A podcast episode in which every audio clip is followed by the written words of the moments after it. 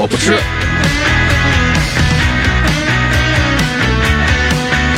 嘿，大家好，这里是由日光派对播客联盟出品的音频综艺节目《你吃香菜吗》？我是本期节目的主持人小伙子。你吃香菜吗？每期节目都会邀请不同的主播与嘉宾参与进来，展现我们独特多元的生活与思考方式。生活中大大小小问题，每个人都会有不同的选择和答案。比如，你吃香菜吗？我是小伙子，我能吃香菜。我是优美，我能吃香菜。我是见识，我爱吃香菜。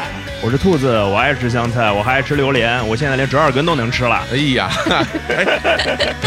挺有意思。哎，大家听到我们这开场白，就听到这个每个人表达的这个方式是不太一样的，是吧？嗯。你像我说的是能吃香菜，优美说的也是能吃香菜哈。对。然后有人是爱吃，有人还爱吃什么折耳根了。哎，对。这个，然后呢，这今天啊我先说说今天我们要讨论这个话题哈，因为我们今天要讨论的话题呢是说。呃，如果你发现了世界上仅存的一颗长生不老丹，你会吃掉它吗？现在呢，这颗丹药就在你的手上了啊！吃了它就能风华永驻、长生不老，拥有无限的时间。大家会怎么选择啊？所以今天呢，由我们四个人来聊这个话题。我们今天呢是分两个队，一个队是长生不老队，另外一个队是野蛮生长队。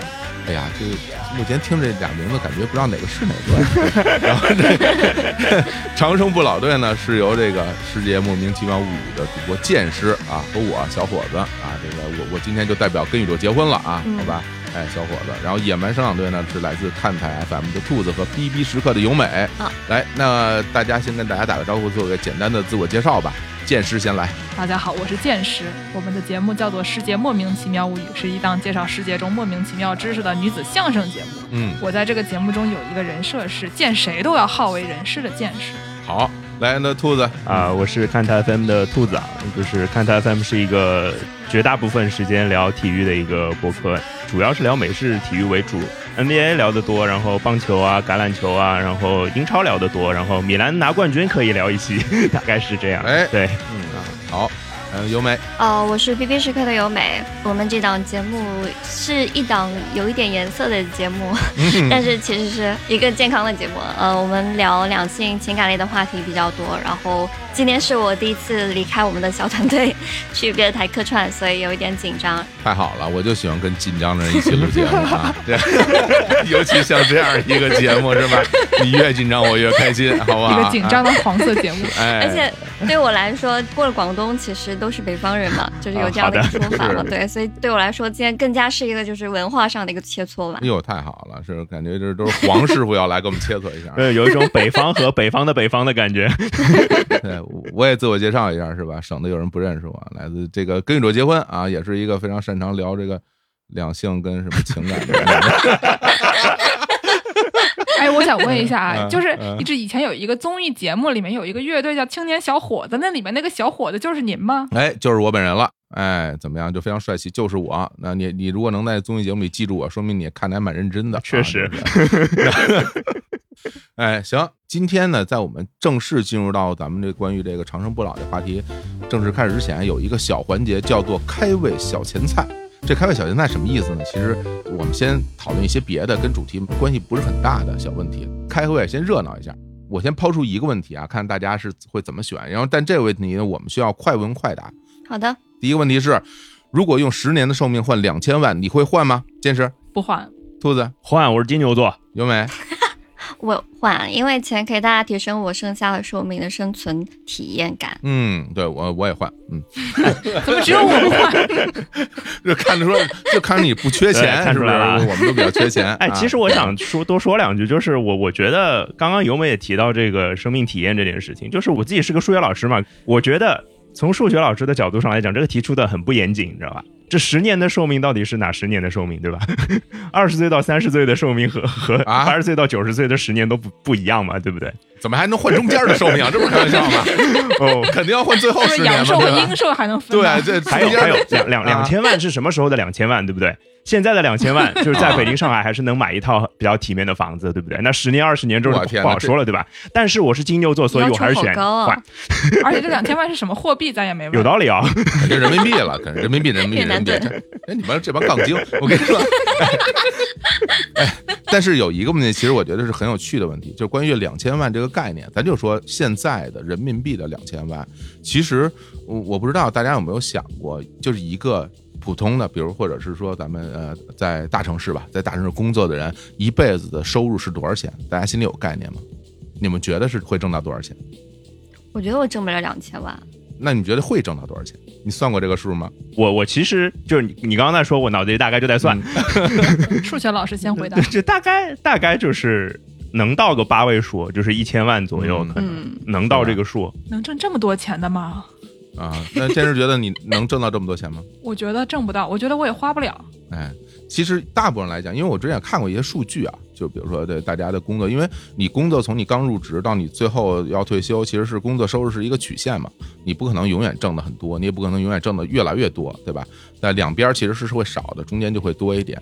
然后如果你一直特别稳定的，然后有这么有这样的一个收入，平均来讲，在大城市基本上你的收入会在五百万左右啊，大概。一生就能挣这么多，但是有一个问题就是可能会就是反正现在通胀也越来越厉害，钱也越来越不值钱了嘛，会有这个问题吗？嗯，嗨，不值钱，当然你你还首先你得有啊。说说的好，说的好，我错了。好嘞，所以所以这个我觉得两千万不老少啊，对吧？是的。是的，然后就比如说，我觉得是为什么呢？我觉得其实我刚刚跟那个优美的想法是一样的，是吧？就是生活质量这件事儿，其实我是很在意的。对，经济收入它就能让你解决你的这个生活的最基本的生活保证，然后如果你再多点呢，就能提高生活品质，是吧？那你每天都过得很很舒适，那那你肯定觉得总比那最后那十年就非常惨。那那那，我觉得还不如过得快乐一点。我怎么觉得已经要要叛变了呢？有人哎，没没问咱们接着聊啊，咱们下一个问题啊，对，开会前菜有第二个问题，第二个问题是啊，如果你发现了仅存的一颗长生不老药，你会告诉别人吗？我先说，我不会，你们呢？优美，我会，你会，我甚至要。给这个药做一下营销，就像那个对马斯克搞的那个太空旅行计划，就恨不得全世界都知道，然后世界上所有大富翁都来找我拍卖这个药丸儿。哦，如果这样，那我就不用出售我的十年的寿命。绕回来了，钱卖不止两千万。对对对，好嘞。作者老师是数学老师，我是潮汕人，所以我更加会做生意。厉害厉害厉害！太好了，兼职呢？不会。闷声发大财啊！闷声发大。但是但是如果如果你说有一个长生不老药，我要给别人多加几秒，我觉得说不定也可以啊。你看，情况也要卖一些是吗？还给别人多加几秒啊！我我自己本身对这个长生不老药没多大兴趣啊，但是我觉得吧，就是我应该是会告诉周围的人啊，就是做最亲密的人嘛。但是我觉得，首先，如果我最亲密的人当中，就最亲密的，就是家人或者朋友当中，对这个东西有兴趣的。那我就挑一个关系最好的你拿走，哦，这么大方哇！然后这样我有一个好处就是，他欠我的人情，我觉得怎么都还不完了，对不对？那肯定啊，对啊，所以他会用这一辈子都对我好。我的天，你太。你可太天真，你太天真了。如果一个人永远还不清你人情，你最有可能会被灭口。我告诉你，怎么那么邪恶呢？你们怎么都那么邪恶？这故事走向开始有点惊悚的意味了。那不是吗？既然还不清了，干脆就让这个要还的人不存在。对，这开胃前菜挺辣的，就是说。行行行，我们这个开胃前菜就就先就先聊到这儿，一会儿就出人命了。咱们今天正式进入我们的那个讨论环节，这个环节叫做花式香菜论。什么叫花式香菜论？就是说，今天关于这个我们发现了世界上仅存的一颗长生不老丹，你会吃掉它吗？其实就愿不愿意长生不老这件事儿啊。然后呢，今天我跟剑师是一个队的啊。那我们俩都是属于这种就愿意长生不老的这队，是不是？兔子跟由美呢，属于不愿意长生，不愿意啊，对。然后我觉得是这样，咱们其实这个题啊，得先解一下题。这长生跟不老本身，我觉得它其实是两个概念。对，比比如说，有的人可能就一直能活着，但是他可能年纪会越来越大，但是永远死不了，这是一种情况。然后另外一种情况呢，还是就是说你你永远能够生着，而且不会老，一直特别年轻，跟那个吸血鬼似的，对吧？然后剑剑师，咱们俩选择这个，我我想我们先达成一个共识，我们是不是永远不会老，然后一直活下去啊？我觉得得看字面意义，对吧？他如果他只是说长生，没说不老，那我们就可以了。如果他上面说了不老，就默认是保持一个相比之下比较年轻的状态。OK，那行，因为他们俩不涉及这问题，因为他们俩都属于那种这个该死死该活活，对，差不多，他们可能就一直本来就天生就年轻。那这块儿咱俩还是再碰出一个一个具体的东西来，就是说，如果你可以选择长生不老，愿意在什么样的年纪长生不老啊？啊、它反正定义是不老，那你只要比如说大概嗯在你的这个机体开始明显衰退之前都可以吧，所以大概在更年期结束之前吧都可以。啊，那其实没有特别严格的限定。我没有特别严格的限定，如果你让我选的话，我大概就会选择大概在三十三十岁吧，嗯三十岁左右。嗯，那我还要补充一个，就是长生不老，没说你不能自己找死吧？可能找死也死不了。地球毁灭了也不行，你还得活。那活哪儿去了？我觉得就是想，就是死来死去都死不了，就跟那个《喜剧之王》里那个神父一样，就是永远不能死了，就永永存了啊，跟这个宇宙一样永存了啊，跟宇宙结婚了。可可以可以可以可以。爆炸之前我们永远活着。对，有永远对爆炸以后都活着，我天，真是行。OK，那我们就把这个前提说完了之后啊，那咱们现在就正式开始这个大家阐述自己观点吧。我觉得咱们这么说吧，一个组先来一个人说，然后另外一个组再来一个人说，这么着花叉着说啊，这样比较好。我觉得坚持咱俩这个让他们先说，是吧？让让他们年轻人先说好，哎，啊！我听哎我我听听由由美怎么说啊？由美，你不愿意长生不老的原因是什么？其实呃，我们在节目开始之前，上周已经跟就我们两个嗯同方的，就是我跟兔子老师密密谋了一下切磋，就 是哦，是吗？对对对。嗯然后我们两个刚好是属于两个派别，他的那个现在先别剧透啊，嗯嗯，就我的这个派别是属于现实派，我是真的切身的去考虑了一下，假如我此刻开始永生会发生什么事情，嗯然后我总结出来了三个让我觉得不愿意去永生的原因。嗯第一个原因是我觉得永生会非常孤独。我是标准的九零出生人嘛，我不知道大家年纪多大，但是你们有没有觉得，就是现在很多年轻人听的那些什么歌，就自己都不太能欣赏，然后很多新的这种时尚也看不太懂，还有一些那种奇奇怪怪的那种网络的缩写词，也不知道什么意思，得得百度一下。然后反而是那些贴着复古的 tag 的东西，点进去全是自己小时候、青春时期、学生时代接触的东西。嗯然后我对象他是北方人，但是他特别喜欢香港文化。有时候我们两个没事儿在家的时候，他就很喜欢放 B 站上那种八几年、九几年的那种香港劲歌金曲奖，什么十大中文金曲之类的那种颁奖典礼。嗯当那个背景音看，然后因为我是广东人嘛，我就觉得那些颁奖典礼，呃，有些大金曲大家耳熟能详的，什么谭咏麟啊、林忆莲啊之类的，我我是可以跟着唱的，嗯对。但是发现有一些，即便就不是最流行的，就是当年拿过奖的一些作品，哪怕我一次都没有听过，像那个陈百强那些歌，因为他嗯刚好在我出生那年就已经退出歌坛了嘛，就很快就也走了。然后他的很多歌我是没有听过的，但是一旦他开嗓去唱了，我都觉得那个是真的很好听，我可以反反复复的去听。就很经典的东西嘛，都是。对对对对对，就副歌过了两遍之后，我甚至都可以跟着唱两句，这样就觉得年代的品味这种东西，就像不同地域的人的味蕾一样，它是刻在我们的基因里面的。它就不是说一个年代的人就比另外一个年代的人高明，或者说某个地域的人就是比某个地域的人会吃，嗯只是说作为一个个体而已，什么感受？加上现在互联网的这种可能早上到晚上都可能已经变了一个样的这种文化迭代速度吧。哪怕我知道某些词语、某种类型的歌最近是有在流行，但是很少会再感觉到那种好像在远方的他乡吃到了家乡风味的食物的那种有灵魂震颤般的那种感动。所以这个逐渐接受时代变了的过程，对我来说是一个蛮伤感的事情。呃，就说回来，就想想我们大部分人通常在经历过某一个雕刻自己的审美、定义自己的美学价值观的时代之后，其实差不多十几二十年，文化就会大变样，我们就开始要跟那个时代说再见了。就这种事情，我觉得人生当中经历过一次就已经挺伤感的了。但是如果我能够长生不老，你们想想看，那是非常痛苦的，因为只有我一个人活得长久，然后我自己最喜欢的事物，我最喜欢的人，我身边的爱人朋友，他们都在渐渐的远去老去，就剩下我一个人，就一辈子没完没了的活，没完没了的跟那些人事物说再见。我觉得这是一件非常悲伤、孤独的事情。就像现在最近不是很多人在翻唱那个伍佰的《夏夜晚风》嘛？我们再去听别人的那那些版本，什么民谣风、City Pop、电子风等等，会觉得好听，但是你就觉得不是那个味儿，就是还是得是伍佰老师那版才是对味儿的。这让我觉得就是好像那个刚刚你有提到吸血鬼嘛，就是《惊情四百年》那个电影里面一样，我们就只能像那个电影里的 Gary Oldman 一样，不断在这个孤独的世界上寻找曾经爱过的人的影子。这是我第一个不愿意长生不老的原因，因为会让我觉得生活在世界上只有我一个人，最后是一件就是很凄悲的事情。嗯，怕孤独是吧？对，太孤独，不愿意谈新的恋爱是吧？不愿意跟更年轻的人不停的谈恋爱是吧？不愿意跟自己谈恋爱。听起来有点诱惑对，呢因。为有因为因为有永永远有年轻人出生嘛，但是只记着之前那个新来的人不行，我看不上。其实也不一定啊，如果嗯真遇到，没准也对吧？到时候一看是哟，是之前那个还不如现在这个呢。你看这这多好是吧？对，回头你有注意啊，当心被被被被啊被举报啊！那是因为之前那死了，对吧？那不是那啊不是一回事儿是吧？对，这是防杠声明是吧？这是 有点心动，有点心动。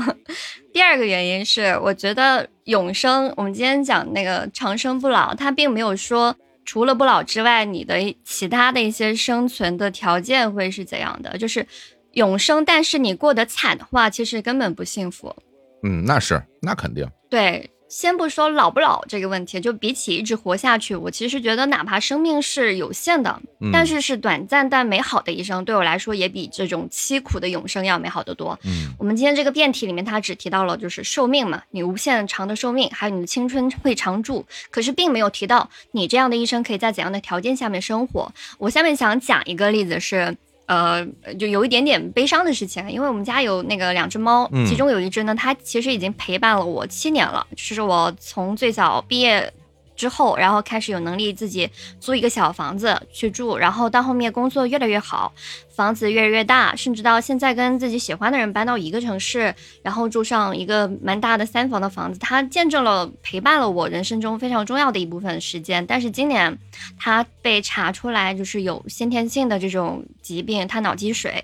曾经它是一只非常呃勇猛、非常活跃的小猫，可以跳到冰箱上，会看家。有陌生人来的时候，它会像狗一样哈气，像会看家一样。然后深夜里面会提醒我们外面的钥匙没有拔下来，就是一个非常有灵性的小猫。然后会在家里到处探险什么的。但它现在只能就是瘫痪在地上，四肢僵硬，然后有时候叫叫它都没有任何反应，连正常走路、上厕所、自己喝水、吃饭都做不到。嗯就是我只能每天抱着它，就是放在我旁边，然后给它喂水喂粮，清洁它可能随时会发生的不可控制的大小便，就挺可怜的。所以话说回来啊，就虽然说但凡他还能够感觉到快乐，就是比如说他有爱吃的东西，会蹭蹭我的手，我都会好好照顾他。但是就是哪天如果他的意识完全没有了，他感觉不到期待，也没有什么快乐可言，然后被病魔折磨得太痛苦的话，我觉得我也不会就是坚持他用这种插呼吸机的方式生活下去，嗯我也会选择就是放手让他走。就是我我就觉得生命是非常复杂的东西吧，就是寿命真的不是最重要的。就对于一个个体而言，除了疾病，就比如还有一些很极端的这种贫困啊，或者是长期的这种不可抵抗的虐待啊，精神或者是肉体上的折磨。这些都会让我们的生存质量非常低下，就是有些东西你根本凭一己之力无法改变。像我最近在看一个那个呃日本的一本书，NHK 节目组做那个女性贫困，它讲的就是一啊些在日本生活的妈妈，她们有些是单亲妈妈，有些是那种非常年轻的女性，然后她们根本就是没有办法逆袭她们人生所遇到的困境，就是非常穷，然后哪怕她们很努力的一天打三四份工，都没有时间照顾好孩子，甚至不能让孩子吃饱饭。就是我觉得在这样的社会环境里面，其实感觉一切努力都不会有非常值得期待的回报。就这样的生活，是不是真的值得我去奋斗呢？就别说永生了，就哪怕过个一年、过个半载，我都会觉得很痛苦。所以，好的环境、和平而积极的年代，我觉得才是一个生活美好的前提。如果让我永生，但是让我活在战乱、饥饿、恐怖当中，哪怕经历十几年，我都觉得是一种无法想象的折磨。嗯，是是有道理啊，是。但有一个特别好的事儿，我跟你说啊，什么好的事儿呢？因为咱们不是讲这个人可以长生不老吗？所以呢，就有一个很大优势，就你不会死，你不会死吧，你就可以做出很多的尝试。很多人吧，面对很多选择的时候，没有勇气去迈出那一步，就是因为怕死。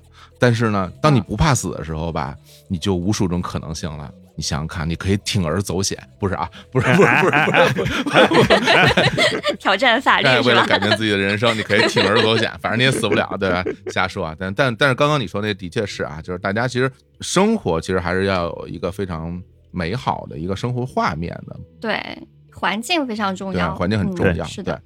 第三个原因是因为我觉得长生不老，感觉就是工龄一直在增加，失去了对退休的盼头。哦，就大家知道癌症嘛，它其实已经是一个一百多万年的病了，它本来应该是呃非常常见的一个病，但是到近几年我们才可能觉得身边越来越多人得，是因为人类的寿命延长了。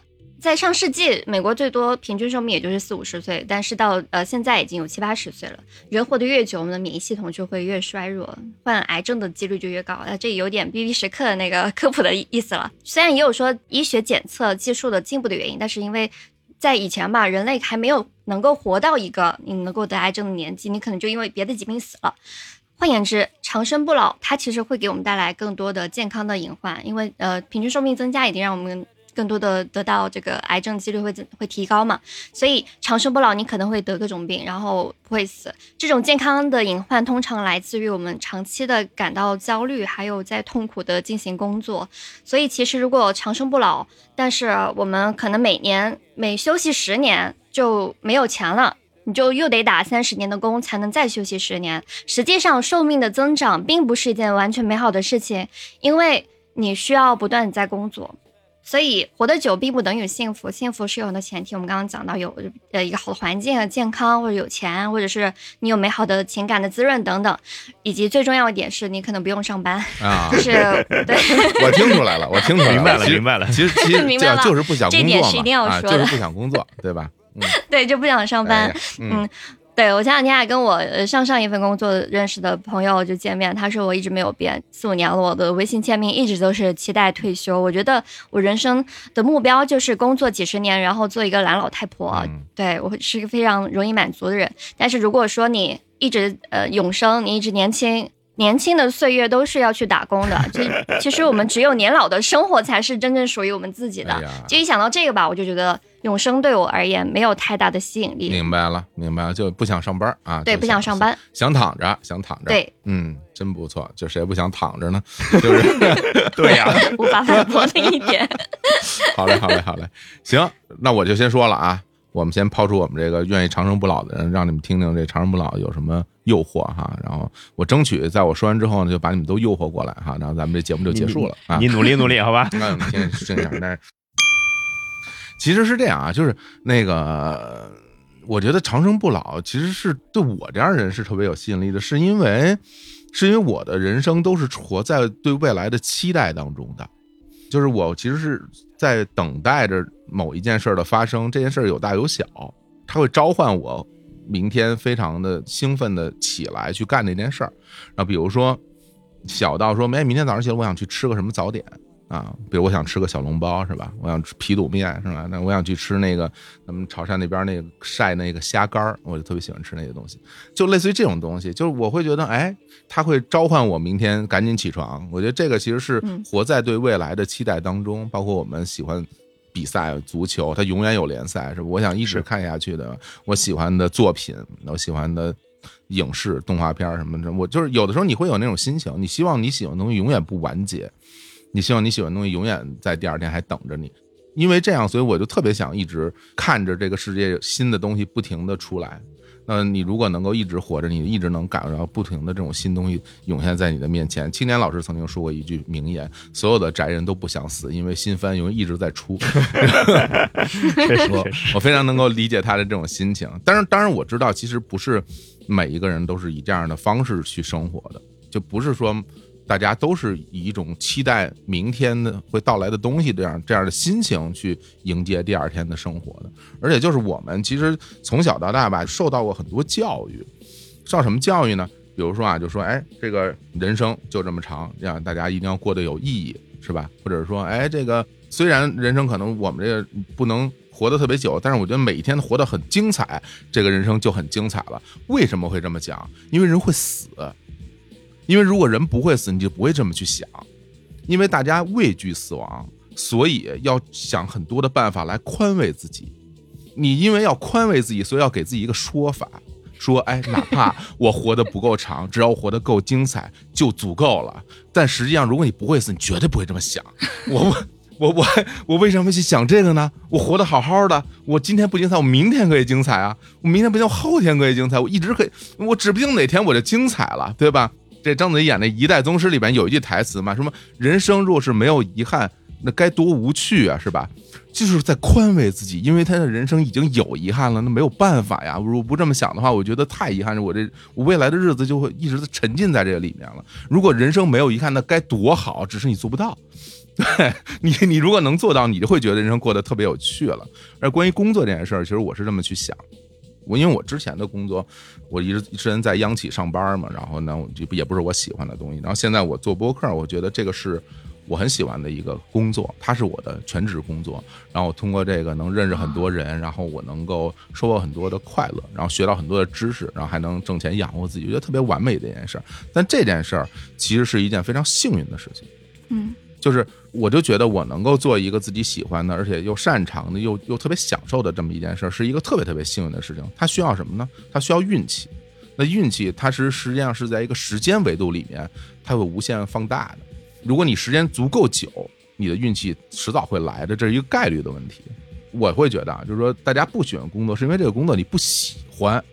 你真的遇到了你一个喜欢的工作，并且特别享受，还能挣到钱，你会觉得每天都很开心，就好像我喜欢吃冰激凌。吃冰激凌变成了我的工作，我每天都在吃冰激凌。你你再你去想吧，它会变成这么一件事儿。对，我觉得我需要补充一点啊，就刚才永伟说的这个，因为长生不老一直工作，所以不想长生不老。咱就是说啊，刚才不是问了一个问题，用十年寿命换两千万吗？你拿十年出来，你还有永恒呢，对吧？你就拿十年出来换两千万，你再也不用 工作了。对啊，年进套娃好不好？对，如果你时间足够久，我觉得就是这样，就是我们用时间换空间，用时间换可能。你用这个时间，它。足够长，你一定能够遇到你喜欢的工作，你最喜欢的人，你最喜欢的东西都会出现在你面前。我觉得大家很多时候在生活当中、情感上也是，你遇到一个完美的另一半，你都会觉得哇，我这辈子可能没戏了，因为时间不够了，或者我年纪大了，或者怎么怎么样，你可能觉得就就没有没有机会了。但是如果你可以一直年轻的话，那那个最适合你那个人，你就慢慢去找吧，你总归能碰得上啊，因为你可以一直活啊。啊，这代人没有，我们再来一代新的。我看，哎，对，对，你在不停的去尝试嘛，你你你总能遇到一个 跟你各方面电波都能够 match 的人，那你会想，你有你该有多幸福？所以我会觉得啊，就是如果可以真的一直长生不老，就此刻吧。我今年四十了，我吃了这颗丹药，我觉得可以。我现在身体。还还还行吧，还还能进几个球是吧？还能进几个球是吧？这个有点问题，现在也正在大修啊，也也都修的差不多了。我觉得还可以啊。那我觉得就这么着，就这么一直啊，就这么活下去，然后一直看着这个世界啊，它不停的变化。当然，其实我挺怕一件事，就怕了，如果说真的哪天什么宇宙爆炸了，被我赶上了，这东西是有点吓人的，是吧？那这东西咱现在也说不好，是吧？那时间维度很长，对吧？那如果说宇宙爆炸了，我可能跟着一起炸掉了，那可能哎，你那时候也活够了啊，也也可能是一个不错的一个结局，对吧？但至少回归到现实层面，因为我觉得很多的时候，我们我们对于人生的态度，就是基于我们会死，我们才会有很多这样的想法。因为大家会说啊，你这个时间时不我待，你要抓紧时间在。这个时候干这个，在那个时候干那，然后在你老的时候做很多规划。所有的人生的一个规划，都是基于你这个寿命就这么长，你为了让自己过得更好一点，基于这样的一个现实去做的这种人生的抉择。但如果他这些一切都改变了，那我们对待生活的看法就会有变化。呃我觉得是会是这样。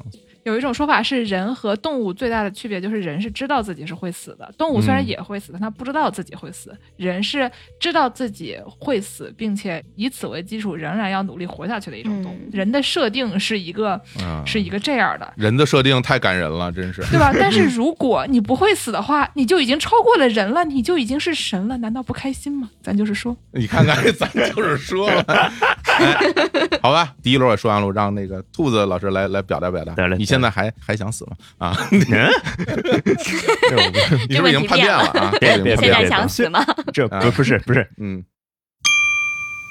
我是觉得啊，就是何总刚刚提到了这个不停的试这件事情，就是我我觉得其实是有区别的，就是你在一个短暂的时间之内碰到了一件幸运的事情，或者说你是尝试两次，你就得到了一个你要的结果，那这个结果你得到的满意度。和你尝试十次、二十次、二两百次、两千次之后得到一个你想要的结果，那体验是不一样的。这是我、嗯我我的很大的一个感受。这个活动刚刚提到，我就提一句。然后我后面还会再阐述跟这个有关的一个概念吧。那我先说一说啊，长生不老啊，追求长生不老的人究竟都是什么下场，对吧？哎，对，追求长生不老的鼻祖，我我脑子里大家就是秦始皇嘛。嗯从他有长生不老这个念头开始，我觉得事情就朝着一发而不可收拾的那个方向去发展了。他首先先遇到了一个叫徐福的人，不是徐福记啊，徐福对吧？哎，徐福记，对哎，他徐福号称就是一呃有三座神山，里面有仙人居住，希望能带童男童女去寻找仙山，寻找仙人，因为那里有神药可以长生不老。所以秦始皇就准了他的建议啊，给他了很多人员也好，钱财也好，让他去入海修仙。那几年过去，徐福就一去不回了，据说是跑到日本去逍遥度日了，有这么一个说法，那不可考。但是对于秦始皇来说，他是什么呢？他不就是一个老年人被推销保健品的骗子坑了的故事吗？对对吧？特别贴这 切。药也没有搞到，身体也没有变好，寿命也没有变长，然后钱倒是花了不少，对吧？大概是这么一个情况。但还好啊，就是秦始皇其实并不缺钱嘛，对，他给徐福那个拨的钱给了就给了嘛，就当做是沉没成本嘛，对吧？没什么关系。如果他当下止损，不再继续去寻找长生不老药的话，那他的损失应该是不会那么夸张的。哎，不对，我听着像现在在做什么基金啊、做股票的人，对吧？根本停不下来，是吧？亏了百分之二十呢，接着加仓呀，那接太数学了，这对，那秦始皇其实也是一样的啊、他也是继续去寻找这个丹药。那后来他遇到了一个叫卢生的人，然后就慢慢的落入了卢生设置的圈套里面。那关于卢生到底是怎么控制秦始皇啊，或者说让他一步一步失去理智啊，甚至让秦国一步一步走向衰败啊、灭亡啊之类的，这个事情众说纷纭，好多说法。但是我们可以确定的一件事情就是，秦始皇为了追求长生不老是付出了非常非常大的代价的，这是真的。而且很奇怪啊，就是秦始皇这个行动其实没有成功嘛，长生不老的行动一点都不成功，但是影响却非常大。历代君王有好多啊，都觉得有人说什么吃长生果能长生，这不是谐音梗吗？胡说八道是吧？那还有说什么吃金丹可以长生，甚至有好多个皇帝就是因为服用了金丹导致自己中毒死亡的。反而死得更早。对，死得特别早。然后其实金丹是什么？金丹就是里面含汞含铅的嘛，就是全是那种什么，就是那个重金属物质嘛。现在从科学的角度上来讲，我们分析一下就知道啊，这是不靠谱的，对吧？当然，我也我也没有要把长生不老这件事妖魔化，我觉得其实也不至于。就是我我确实想说，就是追求长生不老是会付出代价的啊。比如《周周的奇妙冒险》里面有一个大反派叫迪奥布兰度嘛，大帅哥，太帅了，然后拥有不似男人的妖艳气质啊，男女通吃的那种感觉，嗯，集体力与智力于一身，对吧？拥有长生不老的能力，在海底沉睡一百年，然后被唤醒，但是嗯，嗯他白天不能出门啊，他尸体最后是被太阳光晒裂的，彻底粉碎的。嗯，这一代枭雄最后是被太阳光灭掉的。一代枭雄。这个地方我们必须要补充一下啊，嗯你想就是他被嗯太阳晒裂了，说明他是会死的，而且他不能见光，是因为他是吸血鬼，所以这是是这个前提摆在这里，这并不是一个长生不老的人。就是那什么秦始皇跟我没有什么关系，我们吃完那玩意儿本身就长生不老了，我们也不会死，你跟我说的都没有用，我告诉你追啊，求长生不老，是真的长生不老有一些特别特别简单，就是我想说，这真的长生不老之后呢，还是会有代价的。就是说白了，嗯看你怎么选啊。我觉得就是怎么选，就是我刚刚回应火总刚刚那个题，就是我最看重的是什么？我觉得是人生的我，我把它定义叫做浓度啊，就可能就是又又又啊数学概念了。啊，浓度，哎，没事，您说说浓度啊，浓度等于溶质除以溶剂是吧？哎呀，这化化学概念都出来了，那你说啊，啊，不是不是啊，其实就是说白了，就是比如说一份浓缩的意式咖啡里面到底加多少水，还是加多少牛奶，类似的这样的一个问题嘛。水加多一点那，咖啡的味道就会淡一些。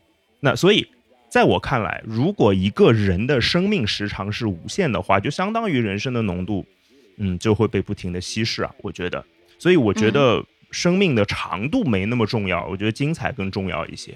我举个例子啊，就是我我有一个长辈，二十来岁的时候呢，那他的肾就出了蛮大的问题了。然后大家也都知道，肾病是一个绝大部分情况都是不可逆的嘛，所以他基本上就过上了一辈子被人照顾的日子啊。就开始的时候就是被他父母照顾嘛，再到后来就被兄弟姐妹照顾，因为他身体的原因，他也没有没有结婚，也没有小孩，然后直到后来是住到康复医院里面被护士护工去照顾，就是他的人生是基本自己都不太能决定的，然后故事的结局就就更心酸了，就在几个月之前，他走完了人生的最后一程，呃，因为疫情的缘故嘛，他在离开这个世界的时候。周围是没有没有任何亲友的啊，就我觉得，就是我也没有办法去看到他，所以如果可以选择故事的结局的话，我觉得，就他要的可能不是长生不老，他可能愿意离开这个世界更早一些，至少说白了，至少可以离开的时候热热闹闹的嘛。对，然后说到离开世界，我就会想到另外一个点，就是二十七岁俱乐部。我小时候就听到这个概念就很着迷，因为小时候听摇滚乐嘛。那这是一群二十七岁之前离开离开世界的艺术家们。嗯，你说骗不骗这个事儿呢？哎，这个我觉得，嗯，对，这活动肯定也也有这个感受啊。待会儿我们再聊好了。对，就是他们的生命其实很早就画上了句号嘛。但是我们一定会记得说，Robert Johnson 他对布鲁斯音乐到底有多重要。我们也不会忘记 Jimmy Hendrix 在伍德斯托克音乐节上的表演嘛，我们也不会忘记涅槃乐队的纽约不插电现场，我们会看好多遍，我们也不会忘记 Amy Winehouse 那张 Back to Black 的专辑，就我们会记得很多很多这样的东西，而且死亡本身就是艺术家创作的一个非常非常重要的一个主题。我有一个特别特别喜欢的歌叫《如果还有明天》，嗯，大家。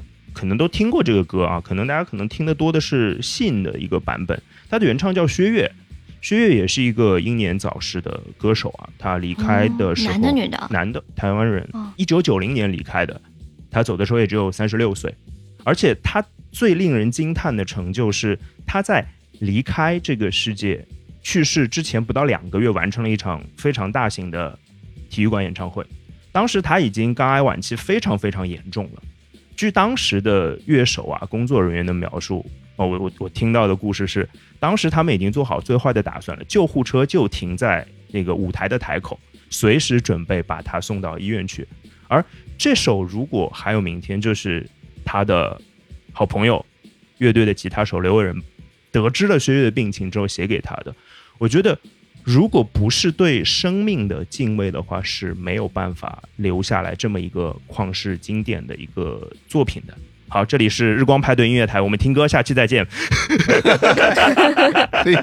好家伙，讲讲完了，讲完了，讲完了，大概是这样的一个概念。对我觉得我更在意的东西，其实由美刚刚也有提到这个，对，就是我们可能更在意的是人生。的精彩度，或者说我认为的这个所谓的浓度这件事情，对，是。然后那个，我我抛出一个问题吧，哎，我问我问问您，就是因为刚刚也听你讲了一些，咱们问一个非常听起来挺吓人的问题，就是你怕不怕死？其实怕不怕死这个事儿，我觉得从生理上来讲是怕的，嗯，肯定是怕的，这是毫无疑问的事情。那如果不会死，你会不会觉得很开心呢？其实真真的不一定，我觉得不一定是吧？真的不一定，真的不一定。嗯，就是看，因为这个东西其实是一个大家其实是永远会被探讨的一个问题，是吧？就关于生与死的问题，就是因为会死，所以才会去探讨。对对对，就刚就是像刚刚你说的，因为因为会死，所以才会有这个去。关于死亡探讨的相关的这些作品显得非常的有魅力、有有意义。对对对对，是。如果大家都不会死，那这种就没有意义了，对吧？对对，我会感受到，就是如果啊，就刚刚，当然我们的问题是只有一个人长生不老嘛，就我会想的更多，就是如果很多人都长生不老，是不是这个世界又会变得更无趣一点？我如果啊哦，只有一个人了，那剑师咱俩谁啊？是谁谁活谁死？你们俩挑一吧，三把头。哎呀，来剑剑师说说吧。啊，我有两个比较简短的对于刚才这个兔子说的回应。首先就是刚才说的这个，呃，年轻的时候死了是不是更加帅气这一点啊？就是年轻的时候死的确是更加帅气，因为你的人生没多少东西比较容易被记得。如果你活到九十六岁，那你就老而不死，是为贼。然后你就可以像歌德一样，虽然你个子很矮，但是你可以把你就是你的好朋友席勒死了那么多年以后，你可以把他你的身高篡改的跟他一样高，对吧？就是你只要活得够久，别人已经死了，你还在搞出新东西，你就更牛逼了，对不对？歌德八十多岁还在那跟小姑娘谈恋爱，你说这是可不可耻？哎但是席勒嗯八十多岁，他不能跟小姑娘谈恋爱，他都已经死了五十年了，对不对？就是所以说，就是有这么个区别。人家浮士德也是那个年纪写的，是是是，他要是不活到八十多岁，他也写不出来。所以说，就是你说三十多岁死，的确是挺帅气，感觉很浪漫。但是你不死的话，你就可以搞出更多牛逼的东西。不过那阿尔奇的俱乐部有很多人死不是自己想死的啊，是是就是不是就是很多时候自己都不觉得浪漫，因为有一部分人是交通事故是吧？有的人是被人被枪击打死是吧谋？杀什么对，然后有的人自己吸毒过量，有人自己喝死的，就是他们在那之前不见得真的想死哈。对，这只是我们觉得对浪他浪漫，他们自己不一定觉得浪漫。呃，对，就是有时候因为你你看你真的喝那么多或者或者吸那么多吧，你自己也很难控制是吧？就是 对，没法弄还有一个问 题嗯就是刚才说的这个尝试两次和尝试一千次这个的区别，这个浓度问题。这个咖啡吸了，你是不是就不想喝了？如果咖啡吸了，你就不想喝了，说明你其实根本就没有那么想喝。就一个事情，如果你想做，想做它到哪怕你做一千次、一万次，你也要不停的尝试下下去，这才是你真正想做的事情。如果你说这个事情，嗯，其实我如果再让我试三次的话，那就算了吧。那其实这事儿你就别干了，对吧？没有意义。明白。我会想到的事情是，是一个真的想做的事情的话，其实你也没有那么在意结果了，可能就会。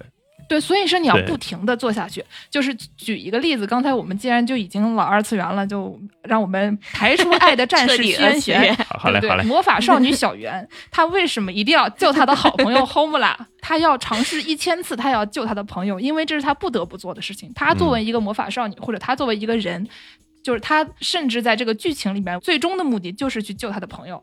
哪怕我要救一千次，哪怕这个世界要毁灭一千次，嗯就我要死一千次，我还是要救我的朋友。这个事情就是已经已经跟你人生的浓度没有关系了，这就是我唯一要做的事情。所以就是说，长生不老这个事情，它其实是一个就大家都知道人是要死的这个事儿，我们想也没什么意义，它只是一个这种思想实验。但这个思想实验在很多人看来，它的重要性在于它确认你生而为人的意义。比如说，就是基督教里面的一个概念，就是大家认为说，如果我们这一生过得其实没有那么好，有很多痛苦，但是我们也可以就是忍受这个痛苦，因为我们只要做一个道德上高尚的人，或者说在基督教的这个环境里面道德高尚的人，那我们可能能在下一辈子，就是我们能上天堂，在你死后这个审判里面，你可以上天堂。嗯那么我这一世别人欠我的债，他在下一世会还掉。但是就是这种想法，在尼采看来，突然 我要开始了。哎在尼采看来是一个哎是有问题的，因为呢，就是他认为说，就是基督教的这一套理论是一种他所所说的弱者的理论。这个听起来有点纳粹，但其实他不是纳粹。为什么他认为这是一个弱者的理论呢？是因为就是这些人认为我在这一世吃点苦，那我下一世就能得到幸福的这种人，他没有努力去去追求自己在这一世的幸福，就是他就是别人抽了他一个耳光，他就默默的忍了，然后就是说，哎呀，虽然我过得苦了一点，但是我我还有未来。对吧？就是我想象的，我将来可能会变得更好。但是如果你在一个思想实验里面，你的人生不可能变得更好了，它只能像现在这样永恒的、不停的重复。即使这样，你也要活下去嘛？就是这样的一个思想实验里面，如果即使这样你也要活下去的话，你的人生才是真正值得活的。如果你的人生是你觉得说，呃，如果他活太久了，那就算了吧，那样的一个人生的话，那么我们就得重新考虑一下，我们的人生就现在这个样子的人生，是不是还仍然值得活？所以就是说，有的人，我有一个朋友，他说他读博的时候，他的老师跟他说。因为他是学这个理论数学，理论数学是一个，呃，特别吃力不讨好。然后还不容易找工作的一个一个学科。他是一个第三世界国家的，他以以前是难民，然后呢，就是因为成绩比较好，然后就是上了很好的大学，然后读了很好的研究生。然后他老师问他说：“就是你想想看，如果你的人生不学数学的话，你还有什么别的事情可以做吗？如果你的人生没有别的事情可以做，你唯一想做的事情就是读数学，那你才来读。”然后他就去读了数学。就是、嗯。就是有的时候有一些事情，在你看来是，如果这个事情你非做不可，我必须得做，除了这件事情以外，其他事情对我来说都不重要的时候，这个就是尼采所说的那种，就是永恒复归的这种体验里面就唯一值得做的事情。所以就是他举了一个例子，在那个《查拉图斯特拉如是说》里面也说了很多这种时间是一个环，然后他就一直在这里面永恒的转来转去什么的。然后就是有一个有一个书叫做《快乐的科学》，他就对于这个呃永恒的轮回给出了一个描述。他就说有一天恶魔闯进你的梦里，跟你说，假如你现在和过去的生活就是你今后的生活，它将周而复始，不断重复，绝无新意。你生活中的每种痛苦、欢乐、思想、叹息，以及一些一些大大小小无可言说的事情，都会在你身上重现，会以同样的顺序降临。即使这样，你也要活下去嘛？他就认为说，这样的人生就是你将来的一切，就是这个事情，甚至不是一个思想实验了，就是你想象说，如果将来每一天都要重复同样的事情。即使这样，你现在的人生依然值得过的话，这才是一种他在他看来一种超人的，就是你自己给自己的人生添加意义的一种生活。除了这样的人生以外，其他的人生都只是在在他看来都是得过且过。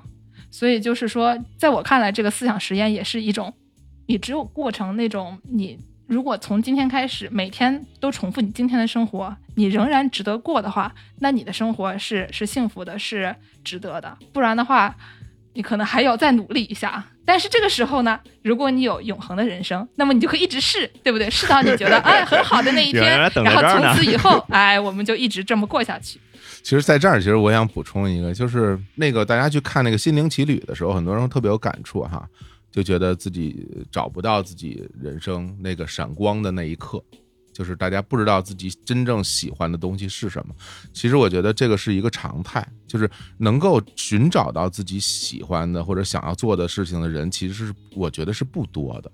很多人其实是没有找到自己真正喜欢的那个东西的。我觉得是有的人甚至没有找。对，但是或者说不在意这件事情，对对对，会不会他真的就没有呢？对，也有可能。就我会觉得，就是很多时候是因为，比如就像刚刚兔子在讲说，我试了一次没有遇到，两次、十次我都，然后一百次我都没有遇到，是不是就没有了？很多大家就会在这样的一个不停的试错的过程里边就颓丧了。因为一直得不到自己想要的东西，你那种挫败感是会累积的，你会越来越强烈。对，那如果你的人生可以一直延续的话，我觉得就是你不想试，你也会试，因为没事儿干。对，对，对你，你你总要去试一试，因为你会一直延续。所以我觉得会在这样的一个不停的尝试的过程中，我觉得总会遇到自己真正喜欢的那个东西吧。我觉得其实这会解决很多人人生中一个非常大的问题，就是虚无感。就是我不知道我活着意义是什么，就是我为什么要在这这个人世间生活。然后很多大家会去埋怨，甚至埋怨到出生，就是我为什么会生在这个世界上？就我的父母把把我生出来也没有经过我允许，然后你就把我生出来了，是吧？然后这个世界又我觉得没有那么幸福，没有那么快乐。然后我一直都不知道自己想做的是什么，因为没有办法去解决这些问题嘛。但如果你真的能够去。通过这样的时间换空间去寻找到自己生活那种乐趣所在的话，我觉得就每一个人都能够过得更有意义。但有没有一种可能，就是有些人他即使有了永恒的时间的生命啊，生命的时间的长度之后，他也不去试探，那他本来就不愿意去做这件事儿，会不会有这样的人？我不知道。我觉得其实我也是这个出发点。这个的问题就在于说，我他这个问题是问我们四个人愿不愿意，就是只是问你个人，不是代表所有人。对吧？就是说，在我看来，我觉得我愿意，是因为我的我想象了一个这种极端虚无的这么一个一个设定，在从此以后每一天都过得像过去的那一天一样。即使这样，我在这个场景里面，我也想要克服这种就是最极端的虚无，并且给这样的人生找到意义。但是这个事情对每个人来说是不一样的，这个我不需要替别人想他怎么样，是也是，那当然是想自己就可以了哈。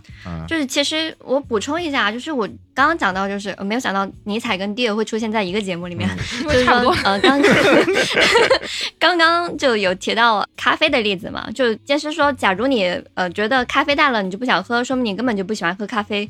但是有没有一种可能是，我们之所以喝现在这杯咖啡，是因为喝完咖啡有一个设定是后面会出现我喜欢吃的巧克力蛋糕？就是我之所以去喝这杯我不想喝的咖啡，是因为它后面会出现另外一个我喜欢的东西。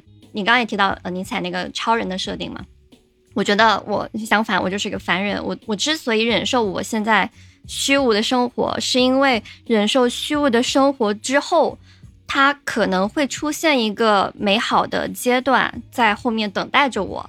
对我来说，我的人生就是后方的盼头在引导我走向它。但如果此刻我开始长生不老，我只能忍受着此刻的虚无到呃时间的尽头，这对我来说就有点痛苦了。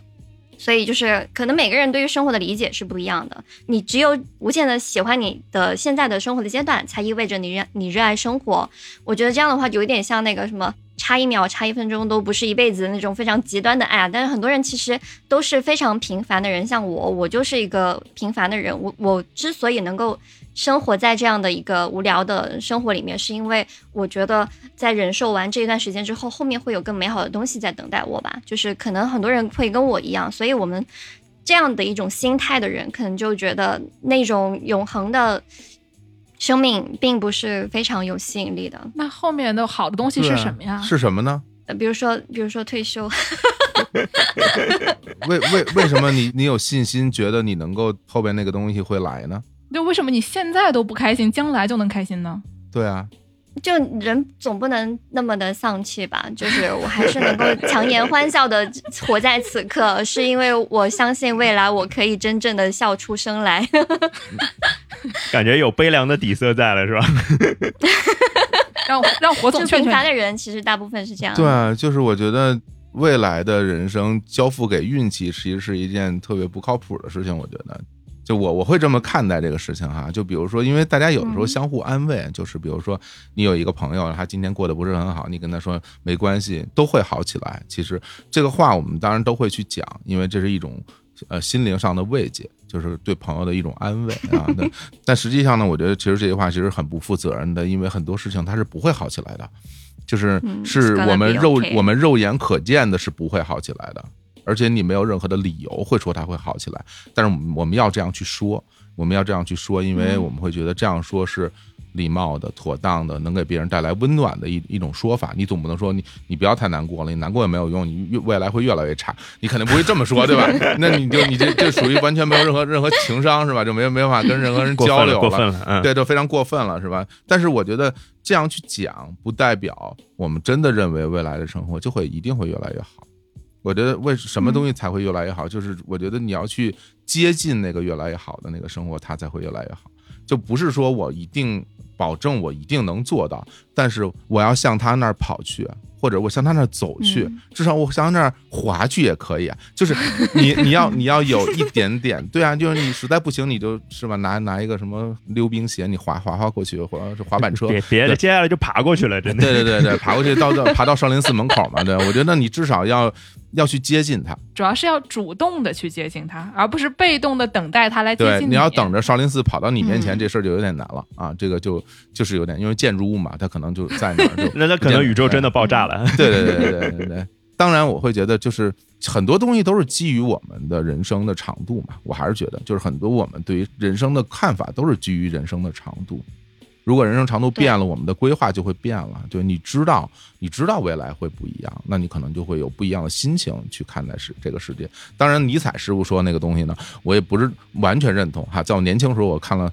一些尼采的书籍，尼采同志说的不见得都是对的哈，因为他非常激进，这个人很激进，对，非常激进。但他适用于一部分人，他对于一部分人是适用的，而且就是刚刚建池讲的，其实特别极端的一种情况的设定嘛，就是哪怕你人生一直在循环在这样的状态里边，你也去要要找它的意义嘛。就是因为我们刚才讲的说是，其实如果大家想象一直要活下去的话，这个事情本身就已经很虚无了。对，尼采就是找了一个极端的虚无的例子，然后让大家想象说，即使这样也要活下去的话，那你的人生应该是一个什么样子？一个倒推的概念。我们就往两头站嘛，因为我我我想的是，就是人生就是你一直生活就是一直处于特别美好的那样一个状态，你就每天都特别开心。那你想起来，大家肯定谁不愿意呢？我觉得很多人都会愿意吧。哎，我们是不是后边还有一个其他的环节？我是不是不能话把话说太死？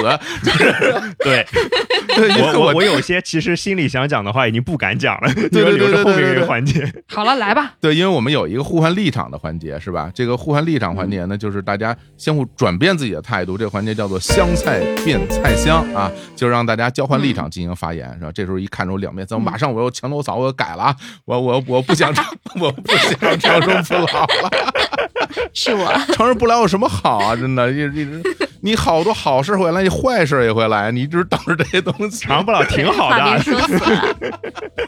来来来来来，兔子先说吧，来你得得嘞，我我先说，就是嗯当然我我觉得有一个观点是没有变的，就是我还是更相比活多久，我更在意的是怎么活着，或者说有没有好好活着，甚至是嗯有没有办法好好活着这件事情。就像我刚刚说的，我的那个亲戚的故事，其实长辈的那个故事，就他就没有办法好好活着嘛。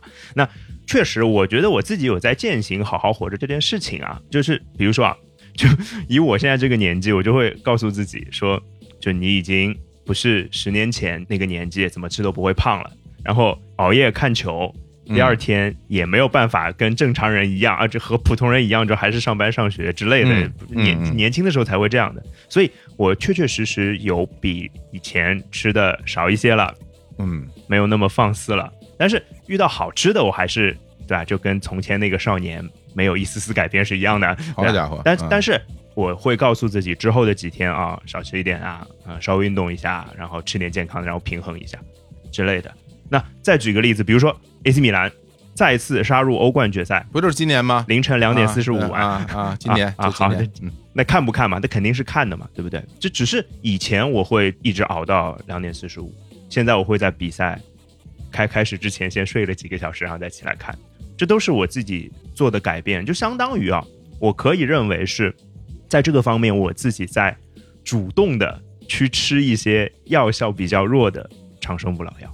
嗯我自己是这么认为的。那毕竟我觉得，如果能见证 AC 米兰多拿几次欧冠冠军，那还是非常非常幸福的事情嘛，这个肯定要承认的，对啊。所以是秦始皇的哪一个兄弟卖给你的？所以，所以你的这个状态就是说，你想保持现在这状态，让它保持越久越好，是这个意思？其实是就是就是说白了，就是好好和活着这两件事情，我不做选择，我都要呀。明白，就就是就是这样。就跟我身边很多朋友一样，就是我不是老踢球嘛，大家就说说那个，哎，说说我们现在这个年纪啊，能够保持住就是最好了，是吧？这肌肉别掉太快，是吧？然后这速度还在，力？量还在能，保持住，让它一直保持着就还行了。对。然后我再说一个真的极端的例子，有没有那么一种可能，我这真的那颗长生不老药我会吃下去，就是 exactly 那颗药我吃下去，我好像还是有的，就跟我的家庭是有关系的，因为嗯我跟我太太现在是没有孩子的，极大的概率是不会有孩子的。然后呢，他是一个非常害怕寂寞和害怕孤独的人，所以如果这颗药丸能够保证我一直陪伴着他，一直到生命的最后一刻的话，我想我会吃这颗药丸的。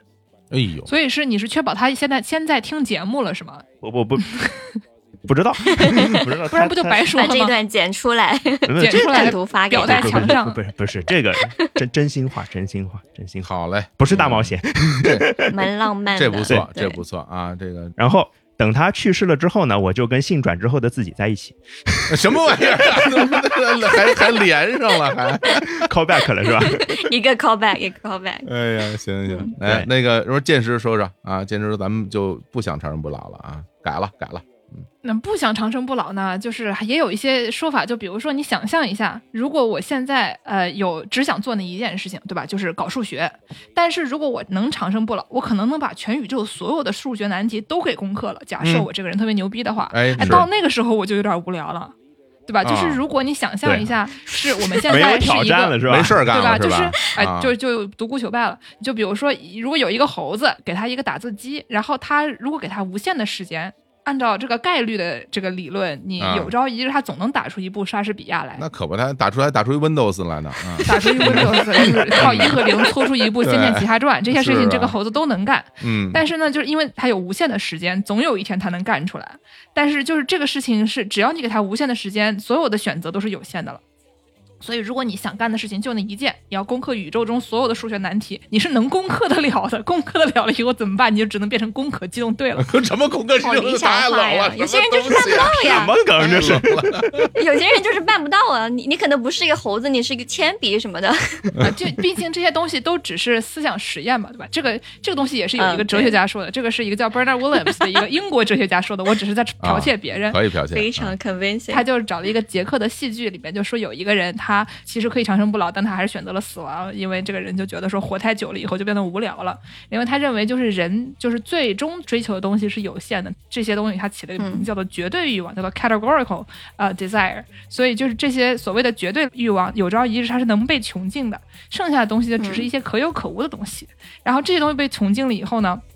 你就是缺少了活下去的动力，你不能就每天就想着说，对吧？就是你把你能看的新番全都看完了以后，你就不知道该怎么办了。如果是你有无限的时间的话，连新番都是能被看完的，对吧？这个事情 你仔细想一想。新番可能以后的人都不看动画片了。嗯，对，这得熬死多少个作者呀？给他们都熬死。好嘞，那啊，到到我是吧？我其实我自己本人是一个那种连环杀手案件迷，哦，是吗？我特别喜欢看这个题材的各种纪录片跟电影的，嗯，所以如果我能够永生的话，我觉得挺酷的，因为我就可以就生活一直在我的控制之中，就我可以一直生活下去。所以嗯比如说有什么连环杀手一直在作案，我就可以去案发的地方钓鱼执法，反正他杀不死我们。哦哦，你不是想当连环杀手，是想抓连环杀手啊？不是不是，哦对对对我是一个正义人士啊正义的，嗯对正义人士误会了，对，嗯反正凶手他杀不死我，然后我啊可以在被凶手抓到之后，然后假装自己被杀了，然后再爬出来自己嗯破案，就这样的话，这样算长生不老吗？爬出来这个让我想，恐怖就是还要被埋进去，真不是。爬出来。那等到凶手死了，好吧，我我熬死他，那我跟淼叔录那李淼谈奇案，这是十大连环杀手，你看看那些人作案手段挺残忍的，其实 就是真的 肢解，很挺危险，自己拼起来对，又拼起来，缝合怪了已经啊。太可怕了。就是有点那个，长生不老就就只为这件事儿吗？就是这就是由美最想干的那件事儿啊！每个人都有最想干那件事儿嘛，啊对吧？我就我就这点出息了，对不起。哇，这已这很有出息了，这还怎么样啊？太有出息了，就让人觉得说，你就牺牲自己为了他人，这个事情也太伟大了。我就觉得这个过程很有趣吧。对，如果杀不死可以让我更强大，那么长生不老哦，可以永远不被杀死，我就可以变得无限强大嘛，就太你有。没有考虑过长生不老，然后就画漫画，然后你就可以永恒的更下去？嗯我不喜欢画漫画，我就不爱画漫画这事儿。那你就等着去吧，指不定什么时候给你出呢，对吧？好，行行行行，这没想到，这挺刁钻的。对，其实我在思考一个问题，就长生不老这件事儿吧，你会面临整个的这个，就是因为我们先设定我们现在还生活在地球上这件事儿哈，你会面临地球的年代的更迭啊，世纪的更迭。就比如说我们现在生活现在这样的一个世界里面，这种现代化的程度，那很可能未来，呃，因为战争，因为气候的问题，或者小行星撞地球什么的，你可能人类纪就结束了，最后一个人类，然后你还没死，这个地球上已经没有人类文明了，然后它会回归于地球原始那种样貌，我们这个地层又重新叠起来了，然后这个地球上可能就没有什么生物了。那那个时候，这个这个这个 这个水电的问题啊，其实很难解决的，机也是吧？没有了你，空调也没有了啊，住的房子也没有，也没有人给你做吃的了，你没办法自己在家，还什么新番呢？这根本没有人了，就没有人给你弄了，这边上只有一些一一些蕨类植物好什么的这个啊，这个，然后慢慢的在多少亿年，再慢慢演化出新的这个这个生命，这那这样的漫长的过程里面，你还你还研究什么数学，还什么猴子，那可怎么办呀？这个这每天都干什么呀？就是我觉得这个就很痛苦了。对吧？每天挨饿受冻是吧？然后自己要解决所有的衣食住行的问题啊，就一个人这么孤独的嗯在生活上度过几亿年、十几亿年，在这个地球上，哇！我这么一想，天哪，还不让我死了呢？但是你死不了，我想起那个之前那个小李子那个电影，就是那个呃 Don't Look Up，就别往上看。他们不是说那个有个设定是说有个呃陨石要撞地球，所以人类都活不下去。对，然后所有人呃有钱人都想移居到另外一个星球嘛。到最后那一幕的时候，那些有钱人政要什么的真的去了那个星球，发现上面。就你说的刚刚那种，就只有些蕨类生物什么的，我就觉得在那还有大鸟啊，把它吃了。嗯你在上面活着有什么意思呢？你还不我还不如就在地球上跟自己最爱的人死掉呢，就觉得哎呀，还要还要跟自己最爱人死要好浪漫啊！对啊，那如果有的选的话，对吧？就像那个什么葛优说的什么“抱我紧点，我要知道，嗯，收尸人知道我们是一对儿什么”，那那什么不见不散吧？那里边假牙那段，对对对对，真的是这样的永生，其实的确是挺痛苦的。所以，我其实我觉得很很多时候我们想要的这种人生的一直延续，其实是基于现在的生活的，对，就是基于当前的生活条件。还有当前的生活品质，包括要做研究什么。比如说，建设，我问问你，如果说咱不是现在，要古代以前的朝代啊，明朝、清朝、唐朝，知道吗？辽代、金代什么那时候，至少得是一个妇女能上大学了以后的年代，我才能适应。你看看，说这个之前咱都不是人，对吧？我们女的跟蕨类也差不多。啊，不至于啊，不至于，不至于，不至于。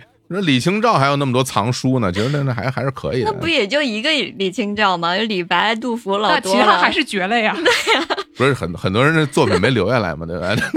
行，咱不能探讨这个问题，探讨这个问题我就不探讨了，我就直接认输了。然后我们就这个就 比赛结束，就比赛就结束了，是吧？行行行。哎呀，其实今天聊这么多啊，我在拿到这个选题的时候，跟我跟大家说点心里话，就是拿着选题的时候，其实我觉得这事儿挺有意思，因为。这个长生不老，外国我不知道是吧？至少对于中国人来说，是一个非常悠久的一个一个话题了。是的，什么人最喜欢长生不老？就像兔子说，就是皇帝，因为就想长生不老，因为日子过得好，想一直当皇帝，然后就是他就想长生不老。当然，我觉得在普通人里面，大家也会求生的，对吧？你想，比如说在不同的宗教的这些信仰里面，大家可能今生过得不太快乐，然后就想着求来世，是吧？然后比如上佛教，什么基督教求来世，那慢慢慢演变的，就是佛教后来也有一些求今世的了，对吧？那包括我们中国的传统的道教，其实就是求今世嘛，现世报是吧？对，就是要今生，嗯，要过得好嘛。所以那些皇帝最终其实是选择了信奉道教，然后找这些道士来做这个长生不老的丹药给他吃，因为道教在干这些事儿嘛。嗯，然后其实，在唐朝的时候，这个道教就被我们官方认定为。信仰的宗教了，就是唐朝时候就开始觉得道教可以，OK 没问题，然后但我们就我们就信这个了，我们信这大家就开始这长生不老了，然后最后大家开始服丹药是吧？就暴毙了。虽然暴毙了，但是对我们中国这个科技呢也有一定的进步的推动是吧？那第一波科学家是吧？大家这个化学家分分析出来了，嗯，哎，搞这个东西是吧？就是我们现代科学就推进比较慢嘛，就是这块还是走的比较比较快一点的。对吧？别的还没有这个快呢。其实我觉得这个都是大家作为一个人类，就是一个比较美好的一个一个愿望，就是大家愿意去说，在过得好的时候的日子的时候，希望能够过长一点；然后过得不好的日子的时候，其实我觉得有时候大家是希望能过短一点的。对呀。是的，对，希望赶紧过去，然后我下辈子能过好点儿，是吧？就是有的时候会有这样的一种想法的，对，就都是人基于不同的生活的时期，对于生活的一种一种一种反应吧。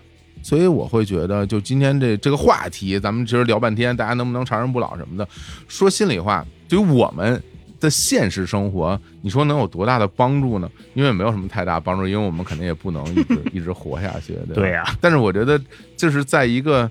时间维度上，就是在现在此刻的这样一个时间维度上，能够尽量的过得快乐一点，其实就已经挺了不起了。对，我觉得还是当下的问题。就是虽然讨论的是一个可能比较虚的一个问题，但是回到现实层面上，就是我说的一些东西，其实就在告诉自己说，要好好过现在的时间。对，如何过现在的这一生？对我跟尤美一样，家里也有宠物嘛。就尤美说那个故事的时候，其实。或者说我我自己在养宠物、决定养宠物的那一刻，其实就在想的是啊，我绝大部分的可能是要看着它离开这个世界的，所以你就是我是说白了，我是做好这样的心理准备再去做这件事情的。那即使我已经做好了心理准备，刚刚尤美说那个故事的时候，我还是有点受不了。嗯，人就是充满感情的动物嘛，就是这样。对对对，嗯，我感觉。今天其实双方一方是愿意永生，一方是不愿意永生。但其实我们刚刚表述的那些，呃，论据我观点其实都还挺，呃，积极的。我觉得其实没有人说什么丧气话，什么其实我觉得现在活着没意思，我宁愿现在就死了。就还要什么永生的，就没有没有这种观点。我们都是我们肯定不能有啊！你 你们我就不知道了。我们得得活下去啊！就就你刚不是提到那个尼采那个虚无的什么无聊的永生嘛？就其实。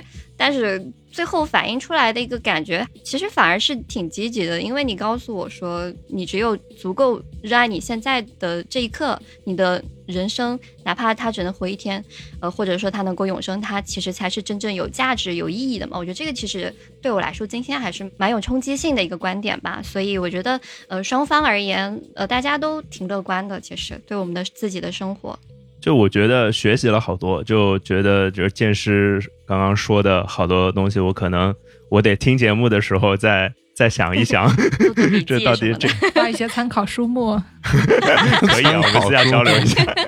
我觉得是有意思的，这个假设是有意思的，我觉得。嗯，因为我是觉得大家其实每个人就是追求的舒适的状态是不一样的，就是我们其实都是想用一种相对舒适的方式来生活，在日常的生活当中，有的人比较主动拥抱生活，有的人看起来是一种不是很主动的状态，但我觉得其实每一个人都是在去接近自己那个舒适的状态，而不是在让自己过得不舒适。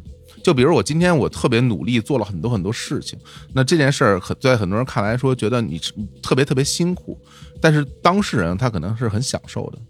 那有的人今天我什么都没做，就在家在家瘫一天，有人会觉得哇，你今天在家瘫一天什么都没干，但其实是很舒适的一个状态我。爽啊！就是我，就我会我会觉得，其实大家每一个人用不同的方式去追求了自己的那种那种舒适感，这个我觉得其实是一个共同的东西，但只是有的时候我们把它理解的不一样，因为是在不同的社会时期，大家对于人的生活状态会有一个所谓的正确的一个认知，或者一个正确的思潮。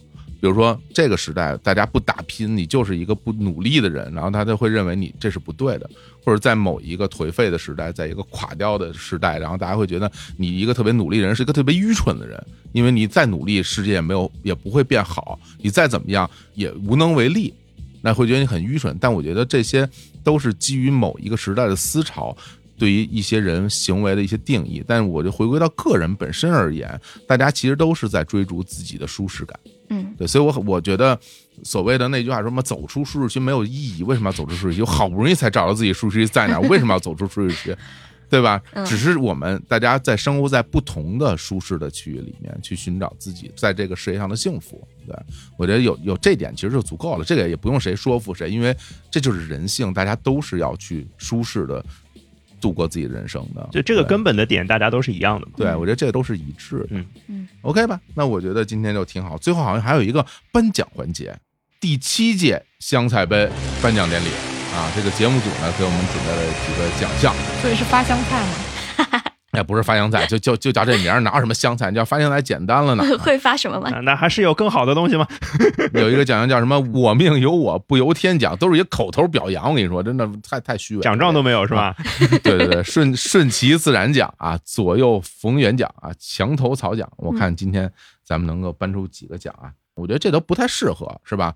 我临时这颁一个奖啊，这个奖我就颁给剑师。嗯，这个奖叫什么奖？叫做用尼采过渡奖，好吧？哎很写实。哎，来自著名的作品《顽主》，《顽主》里边一个著名台词，王朔老师的这个这个本子上面啊，这用尼采过度啊，对啊不对？这个我们今天这个哦就把 就把这个就把这个奖颁给剑师了啊剑师得到了嗯用尼采过度奖，好吧？谢谢大家，咱们谢谢大家，谢谢恭。喜恭喜！然后再发给兔子一个那个二十七岁俱乐部奖，是吧？好好好嘞，得嘞得嘞得嘞行，，你最好拿着这奖啊，不要去践行，因为你也没有机会践行，哎你早就过那过了过那岁数了。那颁给由美一个那个早日退休奖，好不好？啊 美好的祝你早日退休，在家在家躺平啊，在家躺平，在家躺平。咱咱咱要不要给活动颁个奖？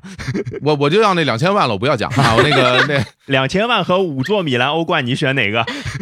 我的天哪，两千五座欧冠呀！我不要两千万啊！对我也是。五座也不给我，对呀，好嘞好嘞，你你给我那么多万，我还得花钱再给球队他注资，付出自己我还得买人，两千万，我太，去换别人的五个这，太辛苦了。特别社会主义这个。刚才这个由美也非常社会主义，牺牲自己嗯。的长生不老的对。命去救别人的那个纯粹是猎老厉害了没事找事儿抓住了连环杀手，太真是没事儿找事儿。